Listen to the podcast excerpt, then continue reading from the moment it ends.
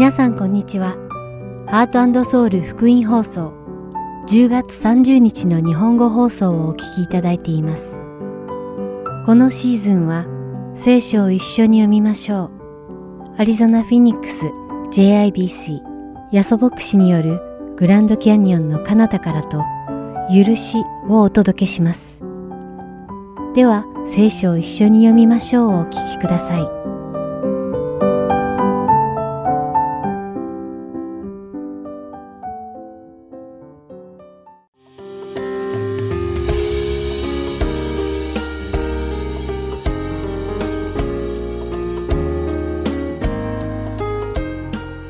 皆さんこんにちは。聖書を一緒に読みましょうのお時間です。お相手はダイヤモンド優子がお送りします。さて皆さんは一度や二度は健康診断などでレントゲン検査をしたことがあると思います。ご存知のようにレントゲンはとても優れた医療器具です。体をメスで切り開くことなく体の中の臓器や骨がどうなっているかを探ることができる素晴らしい道具なのです。しかし、レントゲンは私たちの体の中の悪いところを見せてくれますが、その悪いところを治すことはできません。ただ、どこが悪いかを教えてくれるだけです。もし骨が折れたのなら、どの骨がどのように折れたかを見せてくれます。レントゲンで見つかった折れた骨を治すには、医者が折れた骨を合わせてギブスをはめて骨がしっかりとくっつくように治療しなくてはなりません。神様がモーセを通して私たちに与えてくださった立法は、レントゲンと同じような役割をします。立法は私たちに何が罪なのかを教えて、私たちが罪人だということを悟るようにします。しかし私たちが立法を通して何が罪なのかを分かったとしても、立法自体が私たちの罪をなくすことはできません。人間には罪を消し去る能力がないからです。だからこそ神様はイエス様をこの世に送って私たちを罪から救ってくださったのです。この事実は今週皆さんと一緒にお読みするローマ人への手紙第3章によく説明されています。立法は人に何が罪であるかを明らかにしてくれます。そして何が罪であるかを悟った人は自分が罪を犯したので神様の栄光に至ることができない事実を悟ります。神様の栄光に至ることができないということは神様の見舞いに立つことができない。つまり神様と共にはいられないのです。私たちは自分の罪を解決せずには義であられる神様の見舞いに立つことができないのです。では、罪をどうしたら解決できるのでしょうか残念ながら罪の対価は死です。つまり罪を解決する方法は死ぬしかないのです。そこで神様はイエス・キリストをこの世に送ってくださり、何の罪もないキリストに世のすべての罪を背負わせ、十字架の上で死なせたのです。イエス様は自ら血を流され、私たちの代わりに私たちの罪の償いをしてくださったのです。それゆえ、そのイエス・キリストを信じる者は、神様の見舞いに立つことができるようになり、再度、神様と共にいることができるようになったのです。私たちはイエス様の仲介により、神様と和解させていただいたのです。ではここで、ローマ人への手紙第3章、25節と26節の御言葉を読んでみましょう。神はイエス・キリストをその地による、また信仰による、なだめの供え物として、公にお示しになりました。それは、ご自身の義を表すためです。というのは、今までに犯されてきた罪を、神の忍耐をもって見逃してこられたからです。それは今の時にご自身の義を表すためであり、こうして神ご自身が義であり、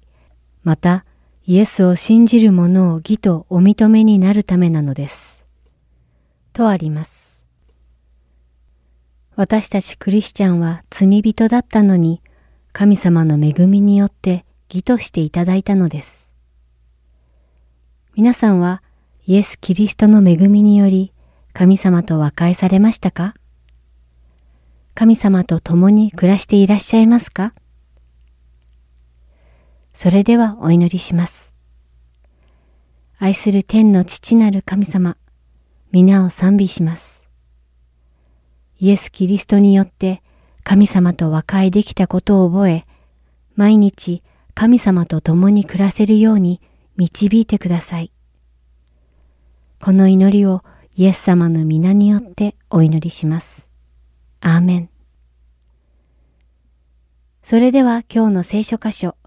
ローマ人への手紙3章、19節から31節を読みして、今日の聖書を一緒に読みましょう終わりたいと思います。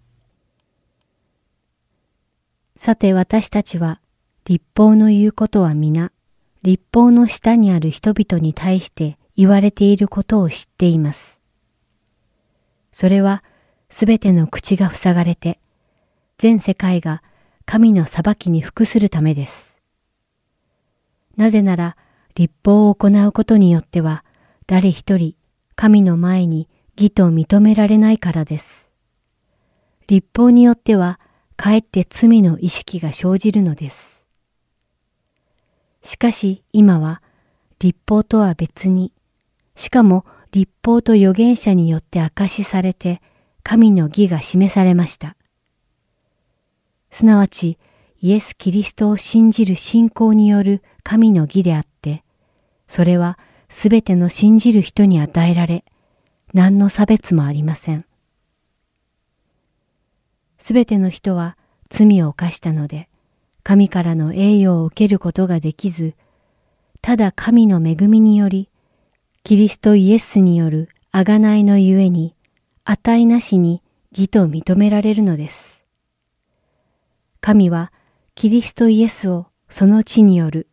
また信仰によるなだめの備え物として公にお示しになりました。それはご自身の義を表すためです。というのは、今までに犯されてきた罪を神の忍耐をもって見逃してこられたからです。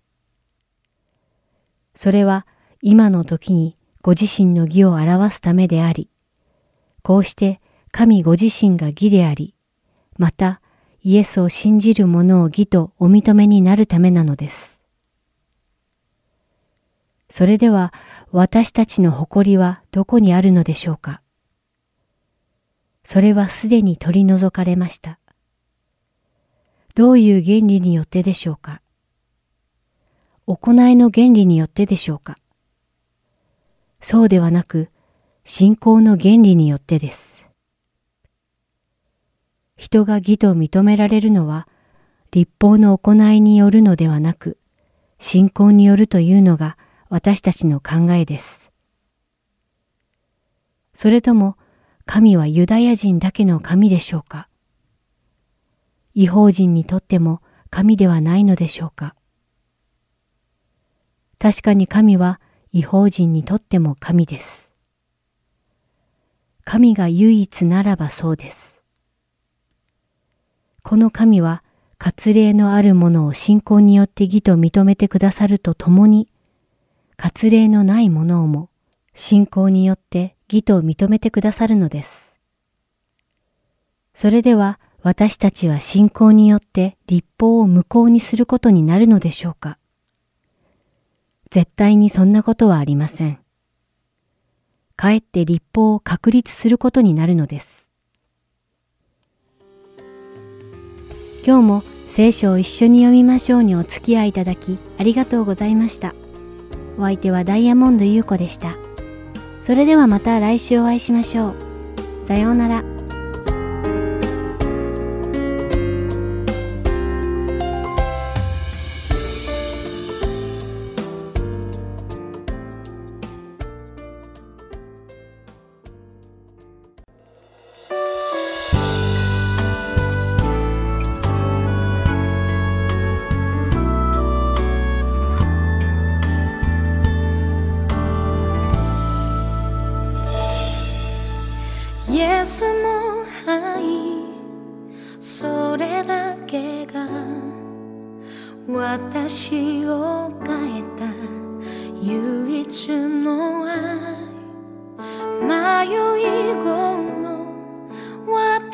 心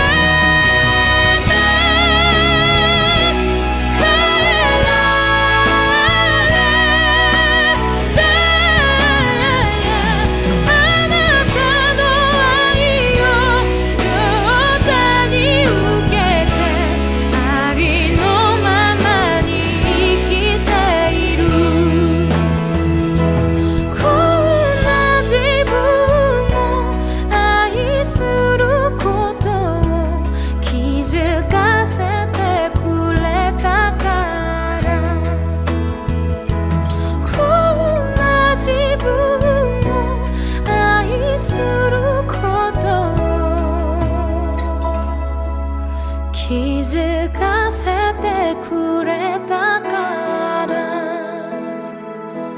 気づか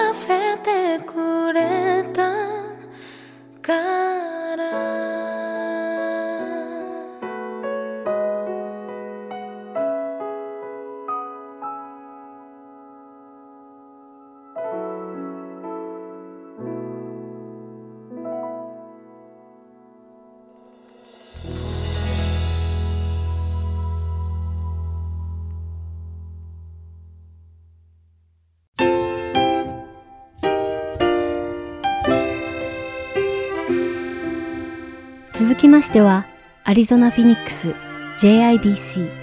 ヤソ牧師によるグランドキャニオンの彼方からをお聞きください。今日のタイトルは、ピリピ3章8節から21節です。ヤソ先生のお話を通して、皆様が恵みのひとときを送られることを願います。まずはお祈りしてからですね、えー、共にですね、今からメッセージに入っていきたい、神様の御言葉を共にですね、聞きながら礼拝していきたいと思います。ハレレス様、主の皆を賛美いたします。あなたは、今もいまし、昔いまし、今もいまし、そしてやがて来られる方だと聖書に書いておられます。かつて働かれた神様は、今日もここで働かれます。私たちが疲れていようが疲れてなかろうが、人間の力に関係なくあなたは働かれる神様です。そのあなたの生ける御言葉は、私たちの心の迷いをまっすぐにしてくださいます。そして暗闇に光を照らしてくださいます。どうぞ今日、このピリピ書の3章の8節から21節まで共に学びますが、私たちに今あなたが何を語っているのか、その聖書の言葉を通して教えてください。イエス様のお名前によって感謝してお祈りいたします。アメン。えー、っとですね、まあ、健康のですね、まあ、ヘルスインダストリーっていうんですかね、あの、ヘルスケアインダストリーっていうのがありますけれども、統計によりますとですね、8トリリオン、これトリリオンっていうですね、数字いくつあるのかと思ったらゼロが12個くっついてるんですね。そのぐらいのお金がですね、本当に今ヘルスケアインダストリーのために使われているそうであります。日本語に訳せば、日本円では8800億円ですね、そのお金がですね、本当にまヘルスケアのためにですね、使われているというのが今の現状でございますね。まあ言いたいことはこういうことなんですよ。健康な体を保つために、私たちがたくさんのお金を使っています。また、時間を使っているわけです。考えてみてください。もしあなたや私の人生の中でですね、健康を保つために、または病気になった体を戻すために、使ってるお金や使ってる時間を外したら人生どうなりますかね？もしかしたらほとんど、あれ、私健康を保つため、または健康を戻すためにやってることを外したら、あんまりやってることないなって思う方もいらっしゃるかもしれません。つまり、私たちの人生っていうのは本当に健康を保つため、または健康を戻すために相当なエネルギーを注ぎ込んでいるのが私たちの人生であるということです。しかし、まあ、これショッキングなデータを私も最近見たんですけども、体、この体の健康だけではなくって、心の健康の大切さということも特に今注目されてますね。2020年、これ統計ですけども、このメンタルヘルスの、まあ、マーケットっていうんですかね、メンタルヘルス市場がですね、その前の年に比べて11.3%拡大したそうです。つまり、心の健康を保つために、私たちはですね、多くのリソース、また、先ほどの健康、体の健康と同じように使っているということもこれからも分かります。しかし、まあ、これがショッキングなデータなんですけど、今のアメリカはですね、他の人に命を奪われるよりも、自分で自分の命を絶つ人の数の方が2倍多いそうです。つまり、本当にいろいろ力を入れて、一生懸命改善しようとしてもですね、今の現状は本当にですね、とてつもない、今大きな問題に私たちで出会っているということです。さて、ある時ですね、イエス様は、神の国、イエス様の支配する神の国がどんなものなのかということを分かりやすく私たち人間に説明してくださった話がありました。それはこういう話です。知ってる方もいらっしゃると思うんですけども、ある人がですね、土を掘ってると、その中にですね、宝が入ってるのを見つけた。それを見つけたらですね、誰も見てないのを見て、また土の中に戻した。そして慌ててですね、町に戻っていって、自分の家に帰っていってですね、持ってるお金を全部集めた。そして、すべての自分の持ち物を売って、その土地を買った。つまり、その宝がどれだけ価値があるのか、自分の持っているすべてのものを使ってでもこの宝が欲しかった。イエス様はそのことを通して、神の国というのはそれほど価値があるんですよ。つまり自分の持っているものをすべて捧げても、時間もお金もエネルギーもすべて捧げても欲しいと思う。それが神の国ですよとイエス様は話したんですね。先ほどですね、どのようにして、どんなに私たちが多くのエネルギーとまたお金をですね、自分の健康、肉体の健康、また心の健康のために注いでるかという話しましたけども、イエス様がくださるその新しい命は、その私たちが一番欲しかった肉体的な健康、また心の健康を与えてくださる。それがイエス様の救いなんですね。そしてそれはですね、元気な時とか、若い時だけではなくって、永遠に続く命であります。ハーロはですね、その永遠の命、新しい命に関して、このようにですね、ピリピ書の3章8節で書きました。ピリピの3章8節それどころか、私の主であるキリストイエスを知っていることの素晴らしさのゆえに、私はすべてを損と思っています。私はキリストのゆえにすべてを失いましたが、それらはチリアクタだと考えています。それは私がキリストを得て、9節キリストにあるものと認められるようになるためです。私は立法による自分の義ではなくて、キリストを信じることによる義、すなわち信仰に基づいて神から与えられる義を持つのです。まあ、クリスチャンであったとしてもですね、私たちが毎日の生活、月曜日からですね、ずっと毎日の生活を送っていく中で、だんだんだんだんですね、こうした神様のものの見方、今、パウロが言ってるようなですね、見方からだんだんだんだん外れてしまうというのが現実ではないでしょうか。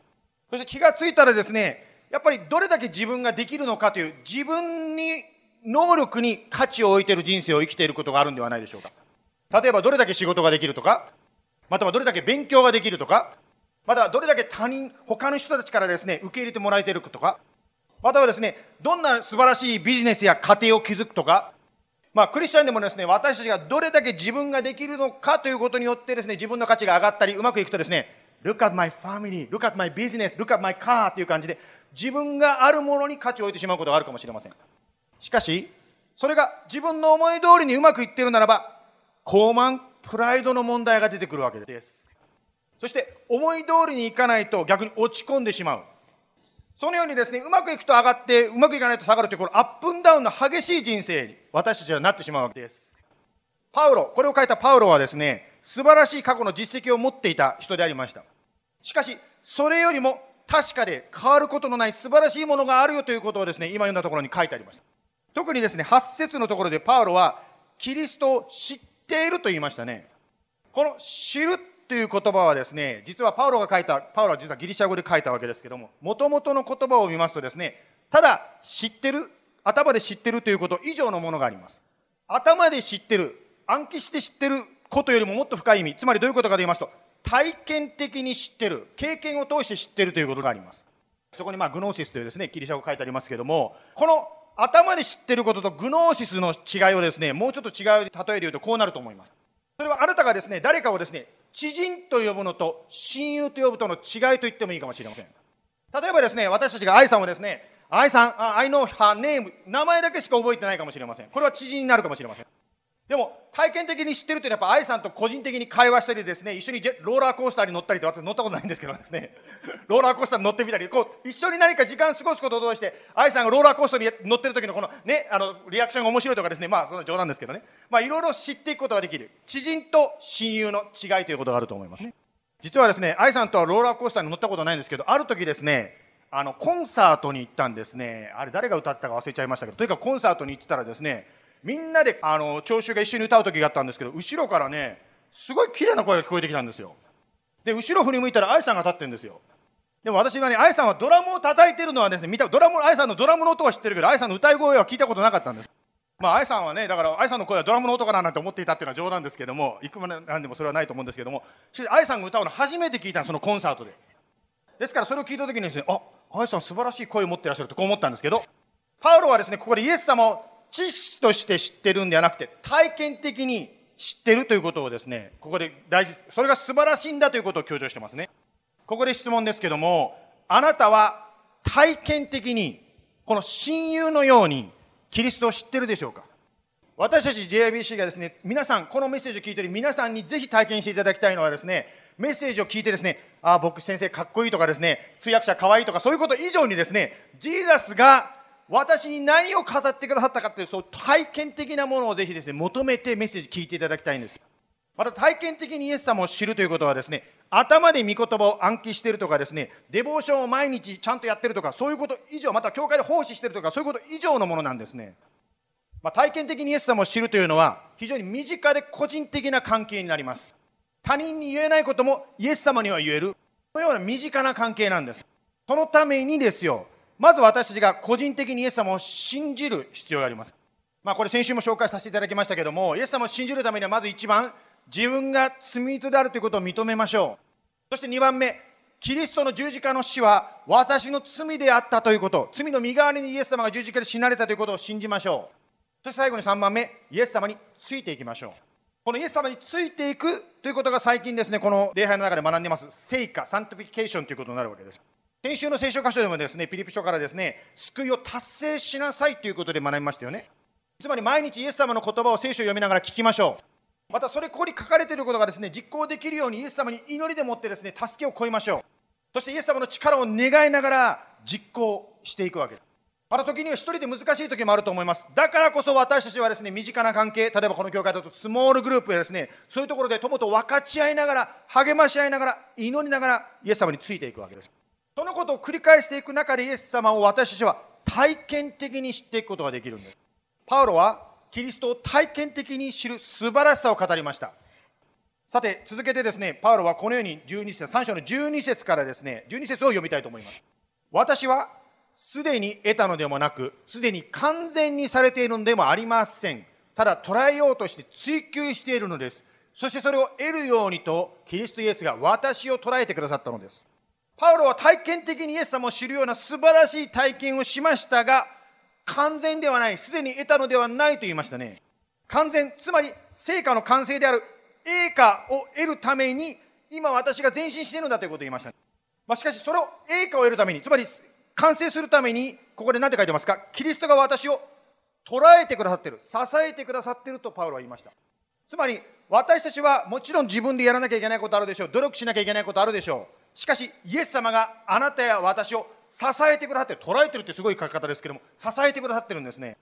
まあ、先週ですね出てきたですね400年のクリスチャンの間でのですね神様のまあ御言葉の解釈のです、ね、違いが出てきましてねカルビン派とアルミニウス派というのが先週出てきましたね。その意見の違いにも代表されていたと思うんですけども人間の努力も確かにあるわけです。しかし神様の奇跡的な働きというのもあるわけです。言い方を変えるならば人間が努力するだけではなくて神様が試練とともに脱出の道を準備してくださるわけですね。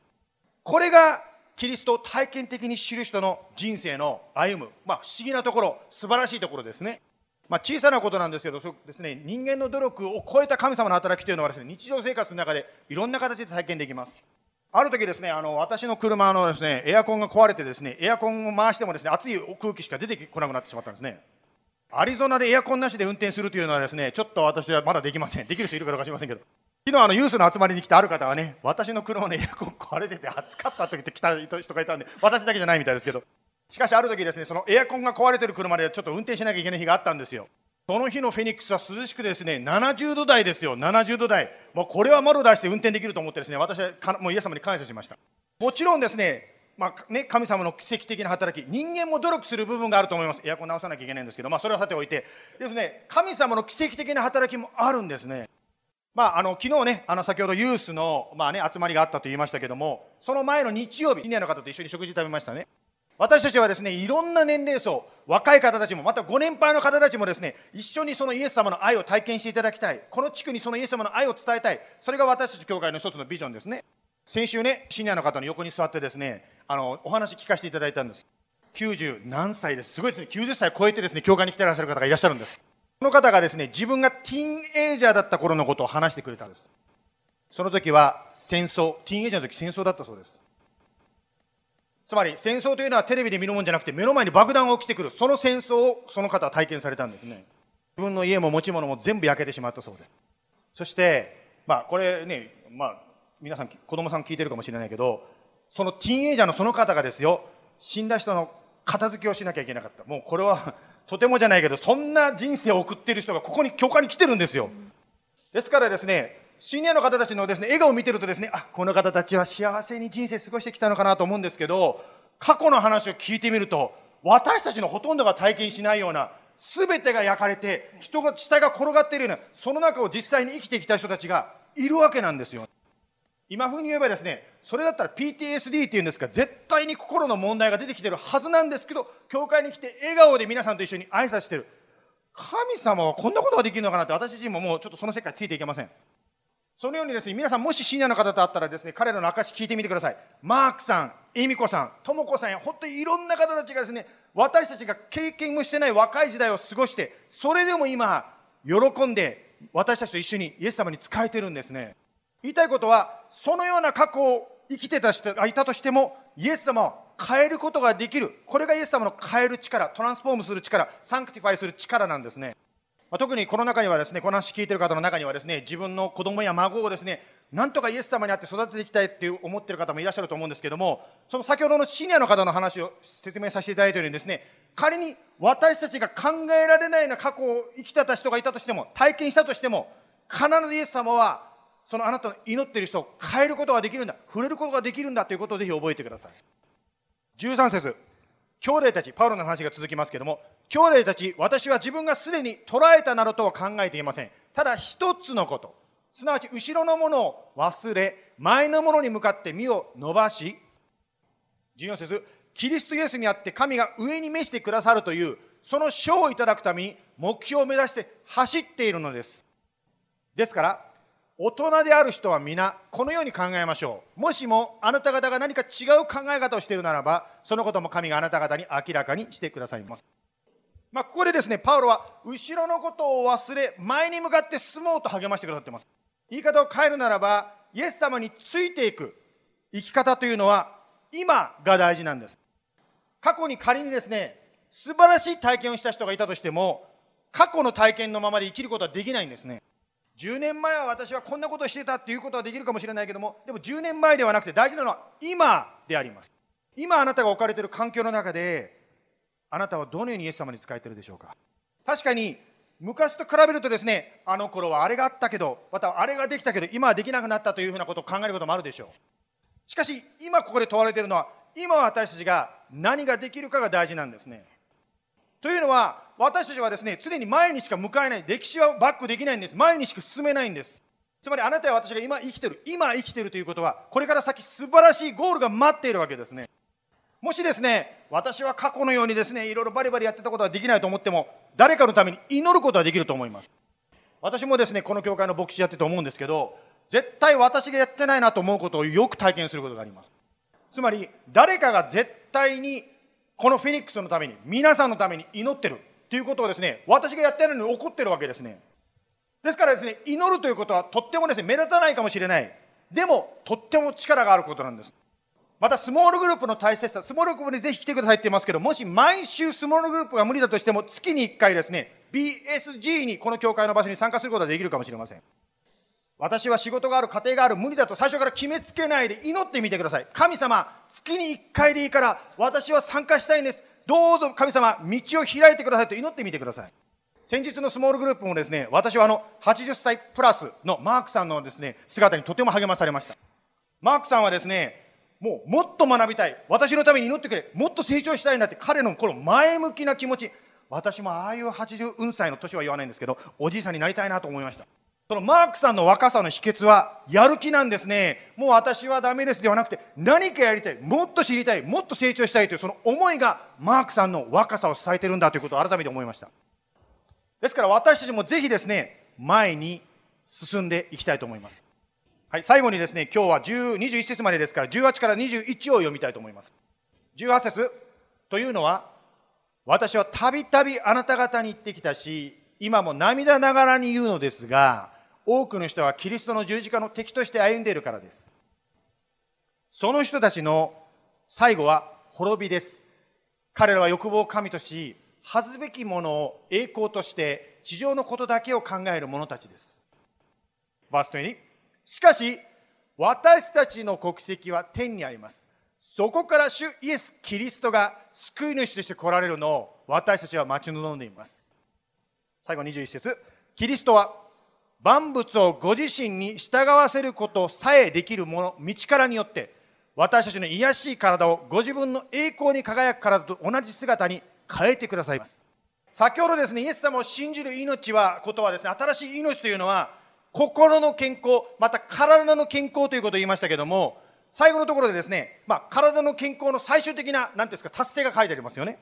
つまり、もちろんこの地上でですね祈って病気が治るということもあると思うんですけどもしかし最終的には病気をしない体根本的に全然違う体に作り変えられるんだということが21節に書いてあります。これがま先ほどの進学用語で言うとエイカということです。つまりイエス様を信じる人はこのように内も外も素晴らしい将来が待ってるんですよというふうに言ってます。今年ですねあの皆さん知ってると思うんですけど私の父がですね、まあ、突然ですけどですね、まあ、階段から落ちて頭を打ってあの本当にあの皆さんご年配の方、まあ、ご年配の方だけじゃないですけど階段気をつけてください。階段から落ちて頭打って、まあ、それがきっかけで私の父は亡くなりました。まあ、父が亡くなったので母とね妹が日本でですね、まあ、荷物をねどんどん処分して、まあ、片付けていってる途中ですね。そして母はですね、まあ、いずれ一人でですね敬老法に入るためにいろいろ持ち物を処分してどんどんどんどんダウンサイズしてます。まあそれを聞きながらですね私は人生ということについて改めて考えされました。家族がいてもいなくても人間というのは最後は一人なんだ孤独なんだなということを改めてその現実をですね母のその片付けている姿を聞きながら感じました。ヨブはですね私は裸で母の体から生まれ裸で墓に帰ろうと言いました。まあ確かに地上のことだけを見るならば人生って虚しいな寂しいなって思います。しかし聖書はここで何と言ってますか？私たちの本当の国籍私たちの本当のいる場所は地上ではなくて天ですよと言っています。つまり本当の喜びはここでも多少はねもちろん美味しいチャイニーズを食べてですねあのこともあると思うんですけど本当の喜びは天国に待ってんだよということをですねここで教えてますね。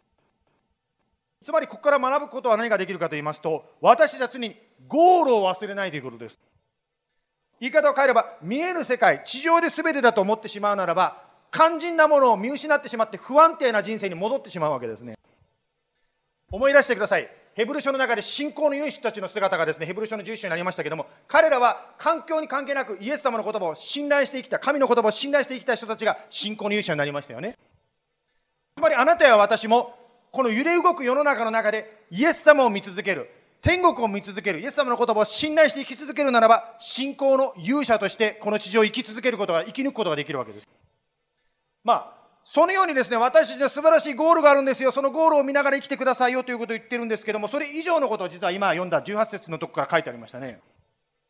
まあ特にですね18節の方で書いてありましたけども私たちは素晴らしいゴールが待ってるけども一歩目を離してですね今私たちが置かれている社会またはネイバー環境を見るならば、多くの人がキリストについていってないんだよということが18節で強調されてますね。そして、ある方はもしかしたらキリストを嘲笑う人もいるかもしれません。またあなたは私の信仰を笑っている人がいるかもしれません。そういう人に対して、私たちはどのような態度を取ればいいんでしょうか？憎しみを返せばいいんでしょうか？または、軽蔑したらいいんでしょうか？18節を見るとですね、パウロこう書いてますね。涙ながらにというふうに書いてあります。これはまるでですね、イエス様がエルサレムに入るときにですね、涙を流されたシーンとちょっと私の場合、こうダブって感じるんですけど、そのエルサレムというのはご存知のように、イエス様を嘲笑い、最終的に処刑する、殺してしまう、その町だったわけですね。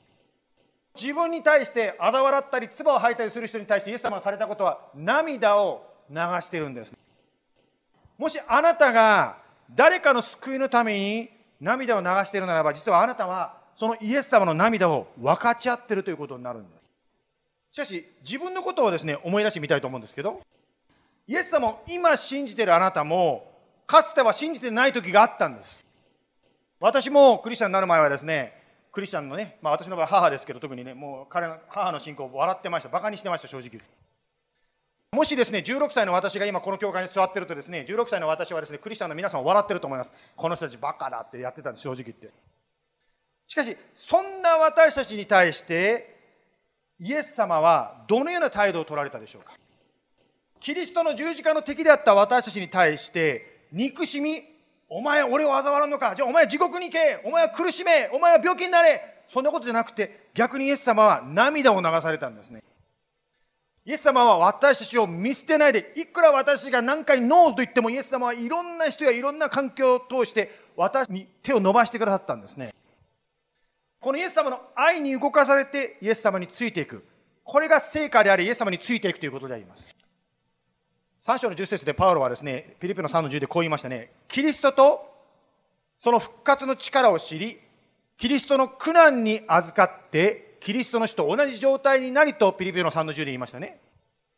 つまり、あなたや私が今流している涙があるとするならば、それはただの苦しみではなくて、キリストのあの涙を私たちが分かち合っているということなんですね。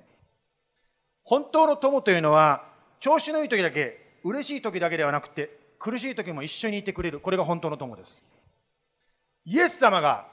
嬉しい時だけではなくて、イエス様のこの涙、苦しみをあなたや私と分かち合ってくださってるんですね。今はパウロやペテロやヨハネやイエス様の弟子はこの地上にいませんが、あなたや私がイエス様の弟子として、その涙を分かち合わせていただいてるんですね。このイエス様の愛に動かされて、共に励まし合いながらイエス様についていきましょう。お祈りしましょう。イエス様、あなたは、あなたの喜びを私たちと分かち合ってくださいます。それが、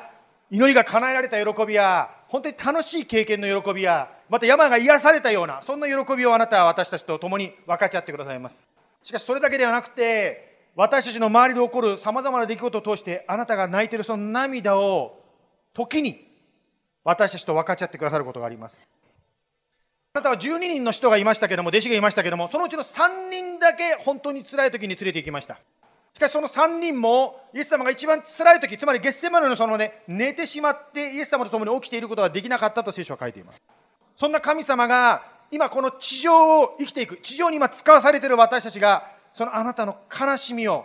いろんなニュースを聞くときに、いろんな出来事と出会うときに、私たちが涙を流す中で、心を痛める中で、あなたが私たちとその心を、あなたの心を分かち合ってくださっています。キリストの苦難にも預かる。あなたがあえて私たちにご自分のそのバーナブルな一番本当に心の痛いところをシェアしてくださいます。どうぞイエス様、共に神様、泣きながら、祈りながら、先ほど話したように、あのシリアの方たちの人生が変えられていったように、私たちも諦めずに叩き続け、祈り続けます。どうぞ今私たちの心にあるその重荷となっているもの、それはただ自分の重荷だけではなくて、あなたが私たちにシェアしてくださった重荷であります。それがたとえエアコンが壊れたことであったとしても、あなたが私たちに重荷として与えることはそのことに関して祈れということであります。そしてそのことをあなたに祈っていくときに、私たちが気がつかなかった、頭に思いつかなかった次のステップが出てきます。どうぞ私たちをお導きくださいますように。そしてあなたについていくときに、私たちの考えつかなかった、こんなことがあったんだという素晴らしい主の計画が私たちの人生を通して表されることを感謝します。苦しみで終わらない、神様にある喜びに変わることを感謝します。どうぞ導いてください。どうぞ今日こうして一緒に礼拝している一人一人の上に、ご家族の上に、あなたの豊かな祝福、守り、導けが今週一週間豊かにありますよ。イエス様の名前によって祈ります。アメン。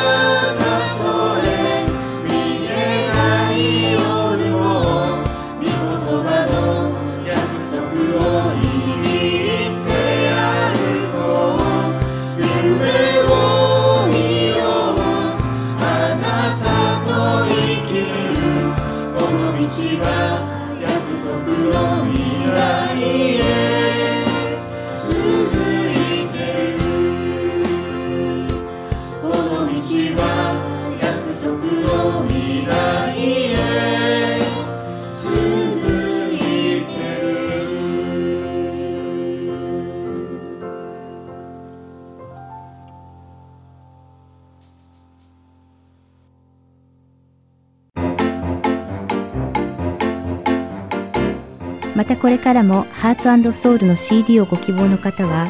ハートソウル .org at gmail.com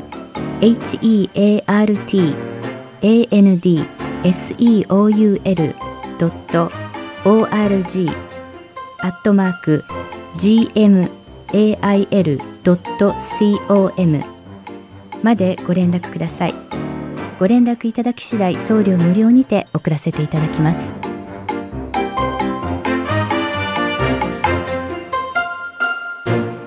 それでは「許し」をお聞きください。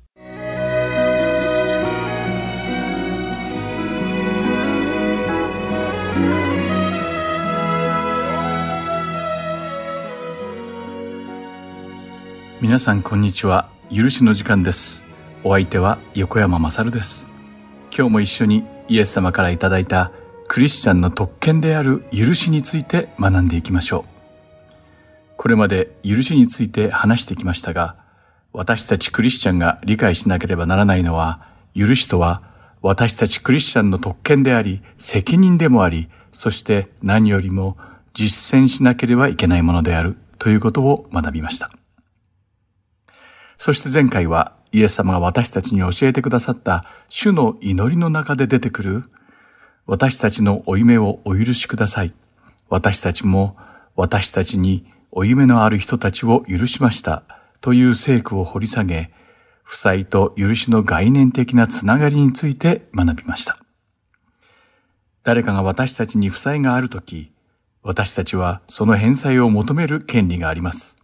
この世では負債の返済は当然であり、法律的にも常識的にも認められている正しいことです。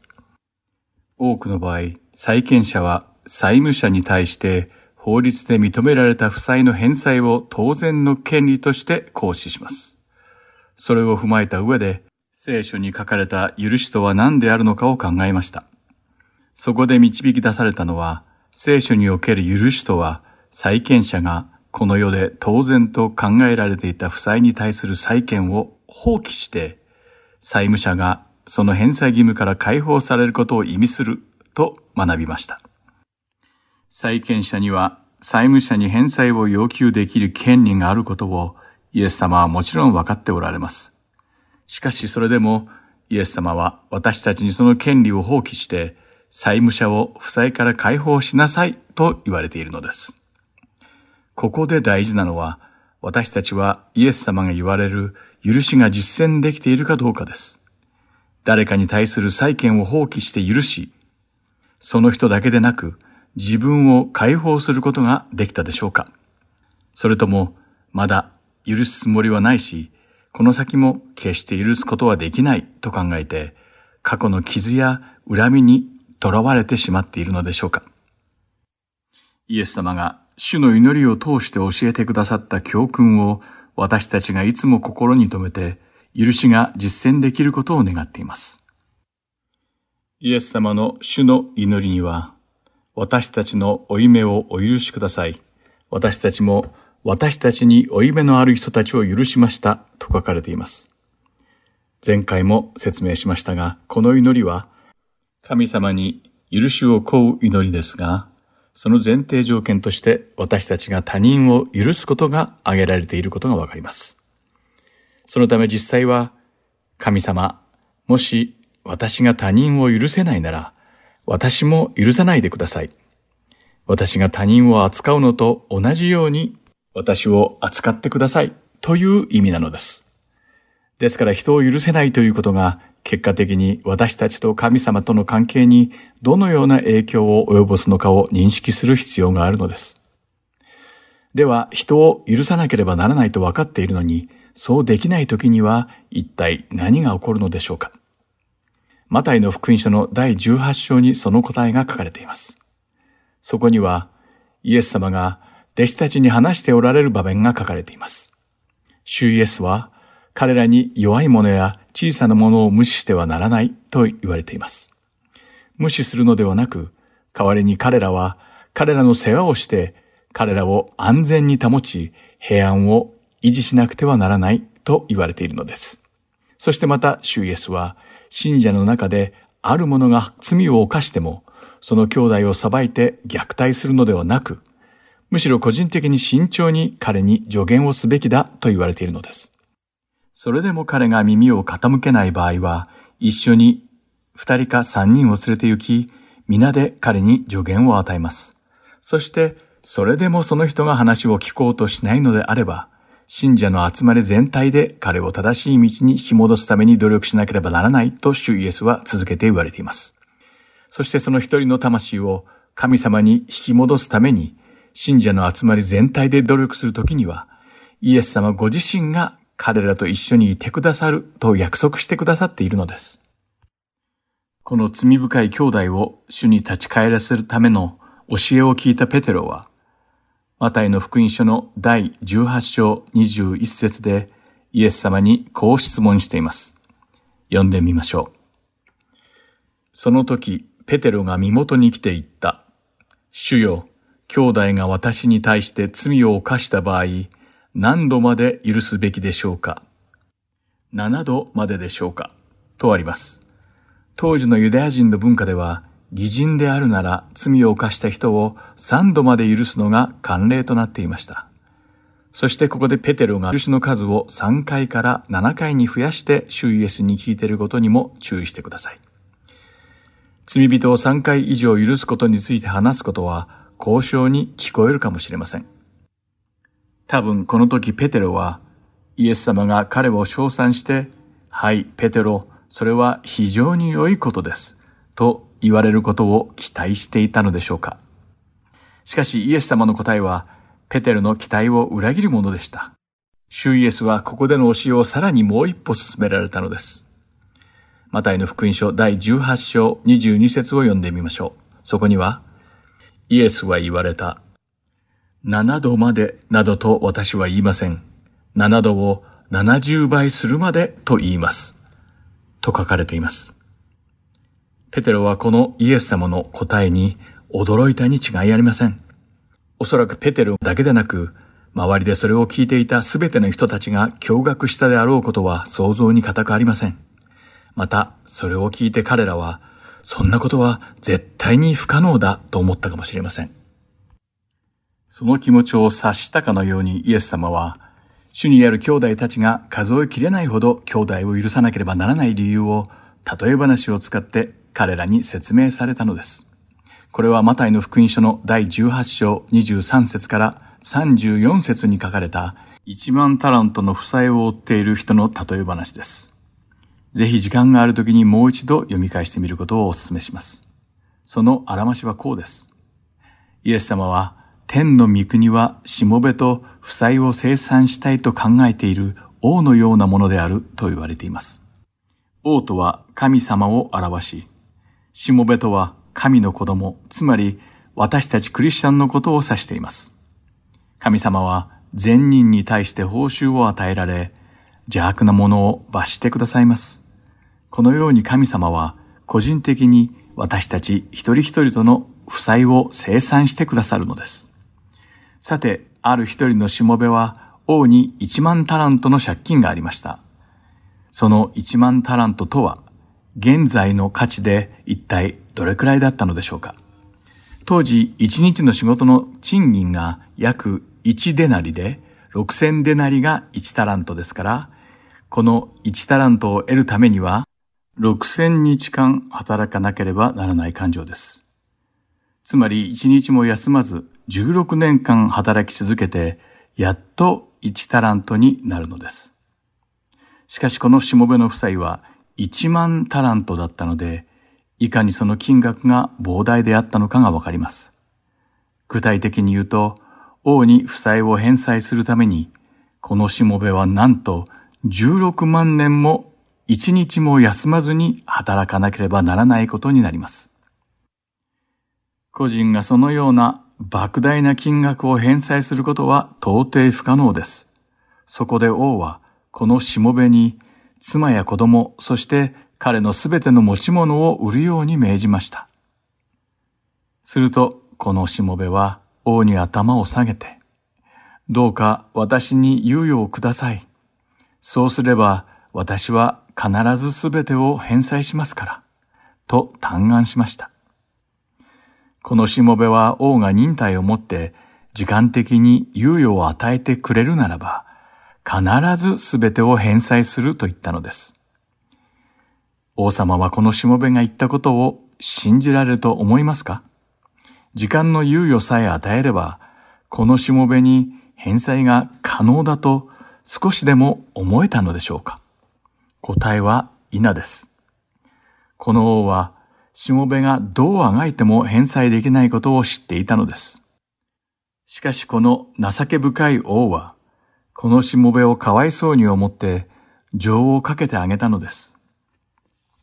マタイの福音書の第18章の27節で、この王は奴隷の負債を免除して支払いの義務から解放してあげたと書かれています。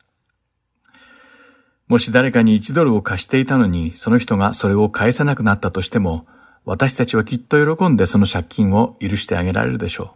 う。しかしその人の負債が100ドル、1000ドル、あるいは1万ドルだったらどうでしょうか果たして私たちはそんなに大きな金額の借金を帳消しにしてあげることができるでしょうか借金の桁が増えれば増えるほど、それを取り消すことは難しくなります。返済に16万年もかかる借金を許すためには、どれほど裕福でなければならないでしょう。一万タラントの負債を許せる人には、数百万または数十億タラントのような天文学的なレベルの富がなければ不可能であると推測することができます。しかし、先ほども言ったように、イエス様が語られたこの例えに出てくる王様は、私たちの神様のことです。神様は裕福なのです。神様には不足するものなど何もなく、無限の富を持っているのです。だからもし私たちの主である神様が私たちしもべをかわいそうに思ってくださったのなら、たとえ一万タラントでも百万タラントの負債でも許していただくことが可能なのです。この一万タラントという気の遠くなるほどの巨額な負債を負ったしもべがその負債を許された理由は彼の嘆願が素晴らしかったからなどではありませんでした。ただただ王が彼をかわいそうに思ったというだけの理由だったのです。このしもべは幸運なことに純粋に王の恵みの恩恵に預かることができて借金を免除されたのです。このような素晴らしい恵みを経験した人はその心に一体何を感じるのでしょうか？返済に16万年もかかる借金を許されるほどの恵みを与えられた人の正常な行動は一体どんなものになるのでしょうかそして特筆すべきは、この許しには何の条件も制約もつけられなかったということなのです。言うまでもなくこのしもべは感謝したことでしょう。あまりの嬉しさに飛び跳ねたかもしれません。そして彼の受けたこの恩は一生忘れることができないほど素晴らしく、感謝の念が溢れたことでしょう。きっと彼は自分が受けた信じられないほどの大きな恵みのために、これからは清く正しく生きようと決心したかもしれません。私たちはこのようなことを大きな恵みを受けた人の人生に期待してしまうのではないでしょうか。さて次回はこのしもべが王から言い尽くせない恵みを受けた後に、一体どのような人生を送ったのかについて学んでいく予定です。今日も最後までお付き合いありがとうございました。また来週、許しでお会いしましょう。お相手は横山まさるでした。さようなら。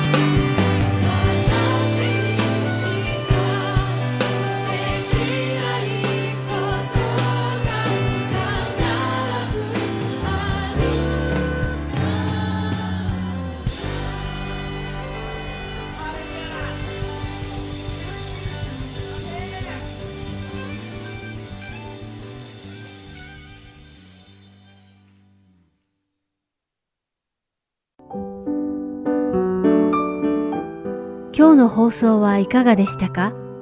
最後までお付き合いくださりありがとうございました。また来週お会いしましょう。